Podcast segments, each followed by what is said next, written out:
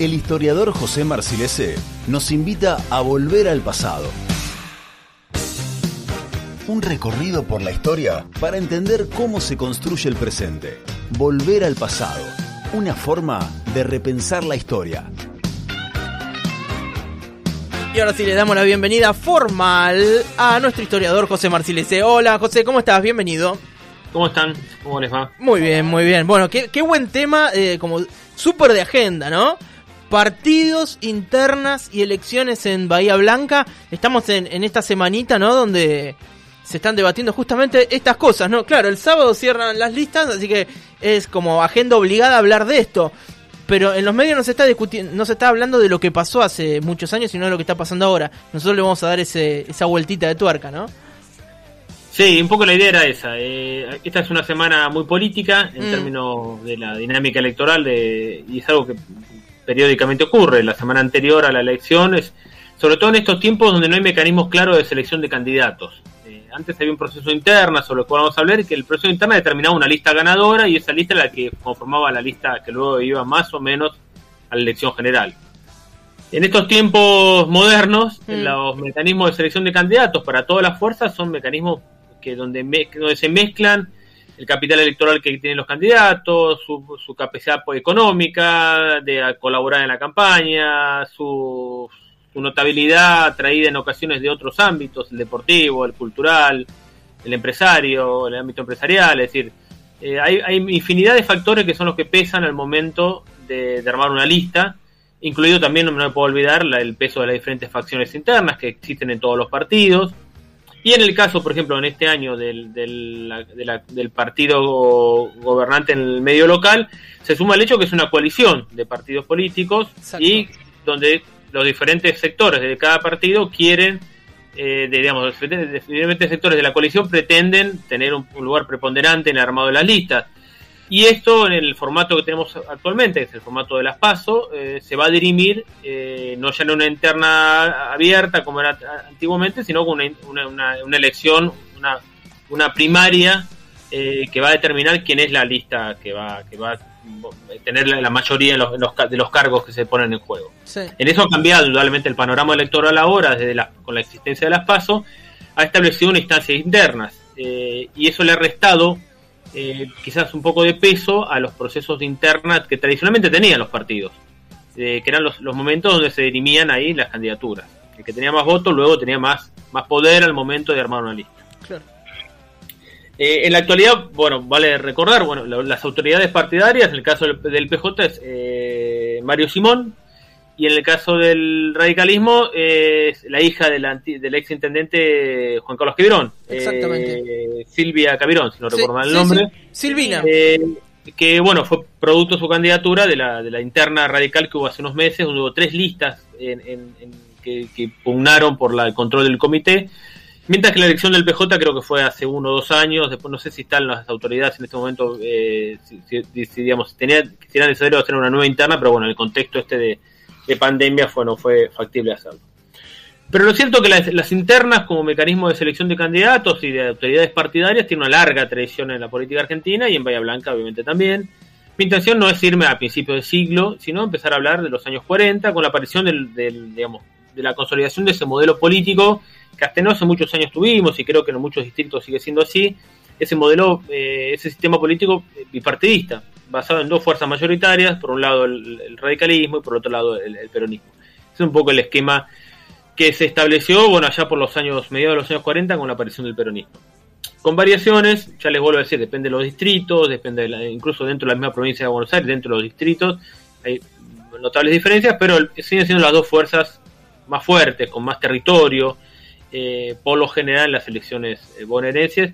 Y en el caso de Bahía Blanca esto ha cambiado un poco con la aparición de- del PRO en los últimos 10 años, que han incorporado, ha incorporado una nueva fuerza política que ha desbancado un poco al, al radicalismo de ese lugar de predominio que tenía. Sí. Eh, el, el caso del peronismo, las internas son muy antiguas. Las primeras fueron en el año 47. Hubo dos internas durante el primer peronismo, que fueron la del 47 y la del 49. Después no hubo más internas. El, el peronismo perdió un poco esa dinámica democrática que había tenido en un primer momento, vale decirlo. Y el peronismo no volvió a tener, eh, después con el golpe del 55, obviamente la dinámica interna del peronismo desapareció al calor del decreto 4161 que prohibía cualquier actividad que tuviera siquiera el nombre de, Perón o de peronismo o algo por estilo entre sus enunciados. Y recién en 1959 el partido, los peronistas se reorganizan en un contexto todavía de, alto nivel de persecución, bajo lo que se va a hacer la denominación que va a tener durante más tiempo, que va a ser el de Partido Justicialista. La denominación de Perón o peronismo estaba prohibida, entonces hay que apelar a un nuevo nombre, que es ese. Con ese nombre de Partido Justicialista, el peronismo va a eh, reorganizarse en ese año 59, va a volver a formar, formar autoridades locales, no mediante mecanismos eh, electivos, sino que un poco se va a apelar a la, dirigencia que venía de los años anteriores. Recién va a haber una nueva interna en 1964 en el peronismo. En ese año, eh, el gobierno de Ilia le va a permitir al peronismo volver a participar en una elección. El peronismo lo va a hacer y lo va a hacer triunfando en buena parte de la provincia de Buenos Aires. Y previamente, en el mes de junio de ese año, son años donde el conflicto, donde la figura fuerte del peronismo a nivel provincial y nacional es la figura de Bandor, que era ese dirigente de la, Unión Metalúrgica, pero había un conjunto muy amplio de dirigentes que en esos años aparecen y que van a tener un, rol importante en las décadas siguientes. En el caso del peronismo, el, que gana esa interna es Víctor Benamo, que luego va a ser rector de la universidad, eh, luego va a ir preso, va a ser exiliar, eh, va a ser una figura fuerte del peronismo y su, carrera, si bien se había iniciado en los años 50, en ese año se consolida ganando la interna. En esos años el peronismo también va a emprender, eh, va a participar electoralmente en diferentes ocasiones, no con candidatos propios. Y ahí se va a acuñar una frase que se usaba en esos años que era Bahía Blanca, capital del peronismo. Porque en Bahía Blanca, en muchas ocasiones, cuando Perón incluso ordenó votar en blanco, ganó, eh, ganó perdón, perdón, eh, Perón ordenó votar en favor de algún candidato, como fue en el año 1958, que la orden era votar a Frondizi, en Bahía Blanca a Haroldo Casanova, que era el candidato de la UCLI. En Bahía Blanca ganó igualmente el voto en blanco, por un 28%, ganó todas las demás fuerzas. O sea, ni los peronistas de Bahía Blanca le ordenaron, respondieron a la orden de Perón. Fueron más peronistas o más eh, más duros en sus posiciones políticas que el propio Perón, que ordenaba apoyar al, presidente de la candidatura de Frondizi. Dos años después, el voto en blanco también, en el 60, el peronismo proscrito va a ser alto, va a ser del 33% de los votos. Eh, en 1962, el peronismo va a volver a participar nuevamente con el nombre de Unión Popular y va a ganar la elección Santiago Bercevila, que era el último candidato intendente, el último intendente que había tenido el peronismo antes del 55 pero bueno, el gobierno de Frondizi, hackeado por las Fuerzas Armadas, va a tener que anular esa elección y la cosa va a volver a, foja cero y va a haber una suerte de intervención en todos los niveles de la estructura política, eh, nivel ejecutivo, eh, local, provincial y nacional. Ahí aparece la figura del, presidente Guido, hasta que va a ser electo Ilia en el año 1963. Y en ese año Perón eh, ordena votar en blanco y en Bahía Blanca va a ser el lugar donde más, el nivel de voto en blanco va a ser más alto en toda la provincia por un 47% de los votos, reafirmando esa idea de Bahía Blanca capital del peronismo. En ningún lugar de la provincia, ni siquiera en el conurbano, hubo un nivel de voto blanco tan alto como en Bahía Blanca en esa elección de 1963. ¿47%, José, dijiste? Sí, es el distrito más alto, de, es el nivel porcentaje más alto de toda la provincia. Eh, lo que da cuenta de la fuerza que tenía el peronismo aún proscripto eh, al momento de votar en blanco, como, digamos, orgánicamente, como una, una instrucción que venía desde arriba. Eh, en el, las elecciones internas van a seguir en el peronismo en los años siguientes, la próxima va a ser el año 72. Ahí el que va a ganar la interna va a ser Eugenio Martínez, que va a ser el candidato intendente. Por eso había una relación muy fuerte entre quien ganaba la interna y quien luego era la máxima autoridad eh, política local, a nivel del, Ejecutivo, a nivel de la conformación del, digamos, del Consejo Deliberante. Algo similar va a ocurrir en el año 1983. Ahí la interna va a ser mucho más, eh, va a estar mucho más atomizada en cinco, en cinco facciones internas eh, y la que va a ganar, va a haber una, segunda vuelta porque hay una apelación, se anula la primera interna, se hace una segunda interna. Y ahí los que compiten, por un lado, son el propio Eugenio Martínez, acompañado de, de Rodolfo Kelly, que era un viejo dirigente, un viejo armador del peronismo local y provincial, y eh, Ezequiel Crisol. Ellos van a ganar la interna y le van a ganar a, Rodolfo Ponce, que era el, que, el, dirigente que venía de con esa historia bastante negra del, de, de la CGT de los años 70, esa historia de violencia y de persecución que hizo que Ponce, bueno, fuera candidato pero que no pudiera ganar la interna. Y el candidato en esa elección, eh, a la elección del año 83 de octubre, va a ser eh, Ezequiel Crisol, que era uno de los referentes de la interna de la lista ganadora. Así que esta idea, esta relación eh, interna candidatos va a ser muy fuerte en estos años. El radicalismo, la historia es es quizás es parecida. En los años 40 había dos grandes facciones internas. Una la, la del doctor Harrington y la otra la de los hermanos Lavalle. La de Mario y... se me fue el nombre del otro. Eh, que fue vicegobernador de la provincia de Buenos Aires, que eran, que eran los que ganaron las internas de los 40, de los años 40, y en el 50 lo que va a pasar con el radicalismo va a ser la división interna entre, los, el lucrismo y el radicalismo del pueblo. Eso va a hacer que las internas haya internas dentro de, de, cada una de las facciones, que haya como una atomización del radicalismo, que recién se va a organizar en la elección del año 72, en esa interna, donde vuelve a aparecer la figura de Lavalle o de los hermanos Lavalle como la línea fuerte dentro del radicalismo.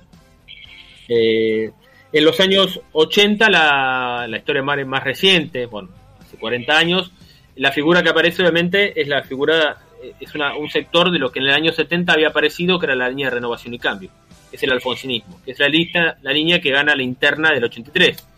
Ahí la figura del, eh, que la figura que aparece es la figura de Cabirón, que es, el que, es quien le gana la interna a Roberto Irigoyen, que era la, era la, la línea nacional, el viejo balvinismo, de esa interna, en esa interna gana bien Cabirón y bueno, va a ser el candidato en la, de la elección del año 83 como candidato intendente por radicalismo. Es decir, que volvemos a ver esta, esta relación de, de internas con eh, candidatos. Y en el caso, otro factor que aparece en la política bahiense, en esta, lo que aparentemente lo que va a ser la próxima elección, es nuevamente una, una, un partido vecinal, un partido de orden, de orden, local, que es una especie de. Es, una, es una, un, una modalidad que no es inusual en la provincia de Buenos Aires. El vecinalismo tiene como una larga tradición en la provincia de Buenos Aires.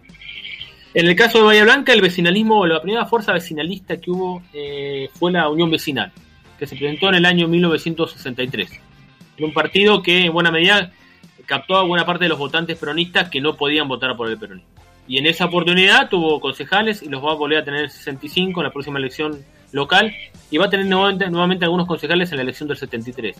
Esa es la primera experiencia local, nace como un partido eh, promovido por Juan José Martín, que era un empresario muy conocido de Bahía Blanca, eh, que bueno, que forma un partido tratando, un poco retomando las banderas que siempre retoma el, vecinalismo, la idea de que no son políticos, sino que son vecinos, la idea claro. que eh, van a promover los diferentes intereses locales, porque bueno, tienen no tienen compromisos con fuerzas nacionales. Sí. Es decir, esa va a ser la primera experiencia y la segunda va a ser la integración ciudadana, que es una experiencia ya más de los años 2000 en adelante. Claro, sí con Boskov. Con Boskov. Desde que eh, vemos que no hay, vemos que algunas cosas se reiteran en la dinámica política local, como es esta la, la presencia de vecinalismo como alternativas políticas. Mm. Y vemos que hay cosas que han cambiado inevitablemente, que es la, el, el, la importancia de la interna. La interna que era la, el gran momento de los partidos políticos, el gran momento donde la, se dirimían candidaturas, liderazgos, eh, y un poco y se, y se marcaba el, equilibrio de poder. Eh, el que ganaba la interna, bueno, el resto tenía no tenía otra que eh, alinearse y, y, y, aceptar al ganador. El que pierda acompaña. ¿Cómo? Digo, la gran el que pierda acompaña. Exactamente.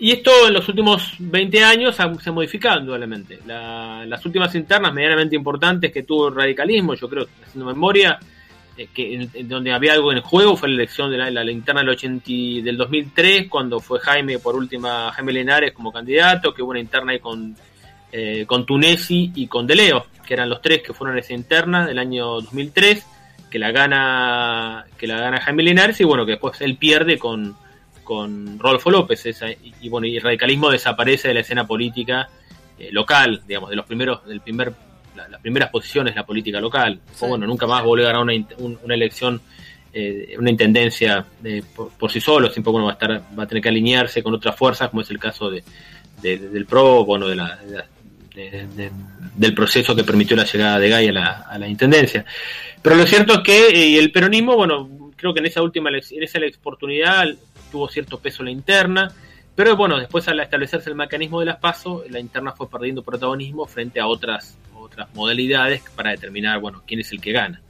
Mira, José, eh, acá justo eh, nos escribe nos escribe Juan por WhatsApp y dice, gana el peronismo en Bahía Blanca en los años 60, porque en esa época Bahía Blanca tenía una clase obrera importante, metalúrgica, talleres ferroviarios, etcétera. Claro, indudablemente sí, es muy buena la, la, el planteo que hace el oyente. Claro. Había una identidad, una identidad laboral y política que estaban en cierta manera entrelazadas. Sí, sí. Esa, esa identidad tenía que ver, eso lo hemos hablado en alguna oportunidad, en otro, alguna otra columna, la importancia que tenía la actividad fabril en Bahía Blanca en los años 60. A mediados de los años 60 es el, el, punto más alto de esa industria local, de esa pequeña burguesía que tenía su actividad en, en, fábricas ligadas a la producción de elementos, a la industria metalmecánica, infinidad de talleres que eran que podríamos denominar como pymes y otros no tanto, eran fábricas grandes algunas, donde había una gran cantidad de trabajadores eh, fabriles eh, que obviamente estaban sindicalizados y que tenían una entidad eh, donde el peronismo ocupaba un lugar central. de manera que se puede entender por qué estas órdenes de, de, votar en blanco tenían ese nivel de acatamiento. y por qué la orden de Perón de votar a Frondizi no fue acatada en Bahía Blanca, porque en algunos pusieron en duda que fuera real y en otros eh, otros no pudieron ni siquiera eh, otros no aceptaron la indicación porque entendían que había que hacer cualquier medida en contra eh, de un régimen que no permitía la participación del peronismo. Si fueron más peronistas que Perón, volvió a la frase que hoy mencioné, en ese año 58, donde el acatamiento de votar en blanco fue bastante bajo en Bahía Blanca en relación al voto en blanco. José, hablamos de, de, la foto que va a ilustrar la columna de, del día de hoy. No, ¿Nos contás, digo, para que para ir anticipándole a las personas de, de qué trata eh, esta foto que, hoy la, pasaste eh, a la mañana, al, mediodía, y, no había notado dónde es la foto. ¿Nos pones en contexto, año, qué es lo que está, qué es lo que vamos a ver en esa foto que va a estar publicada acompañando tu columna? Esa foto es un acto, yo creo, de una interna o un acto de una elección general de será el año 49 o la elección de interna, la, perdón, la interna del 49, la elección general de finales del 49 es un acto frente a la Plaza Villamitre. Eh, y en lo que se ve en el fondo es la farmacia Grumman. Eso es exactamente abajo donde está el estudio de Radio Urbana. Claro, acá en Garibaldi y Rivadavia, sí, la foto está tomada desde la esquina de la plaza hacia el lado de la farmacia Grumman. Claro, porque la, unidad básica del peronismo, una de las unidades básicas, estaba precisamente donde está el Banco Industrial. Eh, esto es otro rasgo también que hay que resaltar. los partidos políticos tenían una estructura barrial muy fuerte de locales partidarios que funcionaban eh, casi de manera constante. Si ven el ritmo de su actividad se intensificaba en los momentos electorales, las internas o, las elecciones generales, eh, eran locales que funcionaban casi todo el año. Es decir, que esos locales funcionaban no solamente como locales estrictamente partidarios en términos electorales, sino también como espacios de formación, espacios de, de, actividades eh, que no eran necesariamente políticas Bueno, acá una cuadra de la radio también está el Comité Radical que estuvo cerrado años y se reactivó sí, hace dos años, antes de la pandemia. Sí, lo, lo pintaron y eso. Digo, pero estaba cerrado. Es una casa muy linda, así que, que estaba cerrado directamente. ¿Qué eso es? ¿Que Rivadavia sí, 1500? Está el local, hay un local radical, bueno, el, peronismo tenía varios locales en la zona de las villas. Eh, en este momento no sé si funciona alguno, em, pero esto ocurría casi en casi todos los barrios. El radicalismo tenía sus locales en cada uno de los barrios importantes, por lo menos hasta los años del, que fue intendente, menos hasta los años 90, muchos de estos locales todavía seguían funcionando, al igual que los del peronismo. Después, progresivamente, estuvo cambiando y ha quedado algún local o un local por partido político y después en los momentos electorales se, se reactivan esas, esas pequeñas, esos comités o unidades básicas barriales un poco al, calor de las necesidades electorales. Claro. Eh, pero luego pasada la elección, el local nuevamente se cierra y, vuelve todo a la, a la dinámica tradicional. José, un, un detallecito más eh, de la foto, eh, porque ya en un ratito nada más tenemos otra nota y y ya tenemos que ir redondeando. Pero la foto esta que, va a acompañar a la columna del día de hoy tiene abajo un sello que es de, del local fotográfico que la sacó, ¿no? De Foto Mabel en el barrio obrero, la casa 99. Sí, e, era muy común en esos años que los fotógrafos sellaran las fotos en el frente o en el dorso, depende de la cantidad de propaganda, digamos, a, nivel de, promoción que querían darse. Esa foto corresponde a una a la colección de un dirigente de Villamite del peronismo que se llamaba, si no recuerdo mal, Fermín Chávez, no, Fermín Chávez es el escritor, es Chávez de apellido, pero no me acuerdo el nombre exactamente, que vive cerca de la plaza de Villamitre y bueno, en algún momento me permitió digitalizar su colección de fotos. Y una de esas fotos es la que va a ilustrar la columna hoy.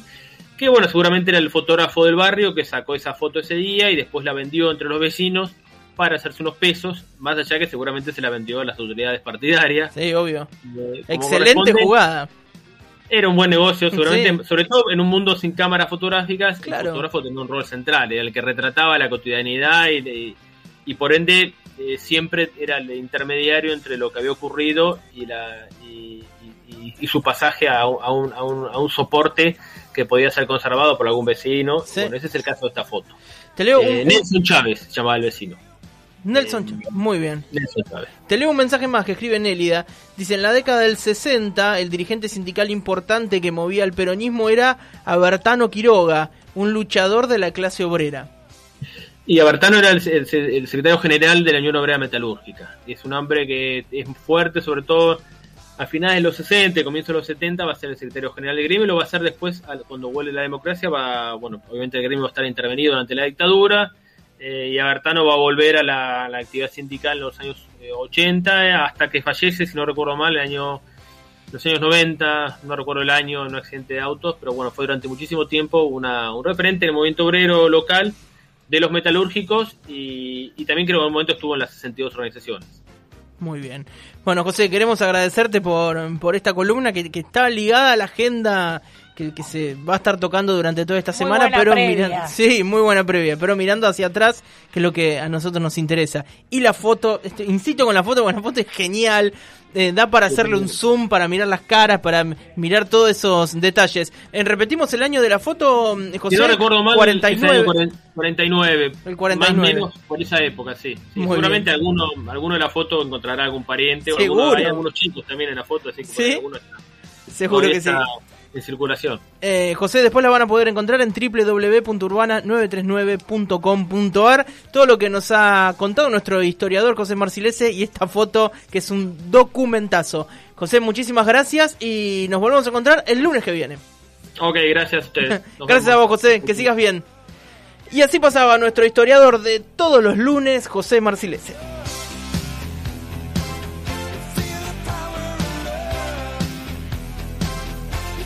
Linares, Pascual. Hasta las 18 horas. Total normalidad. Por Radio Urbana.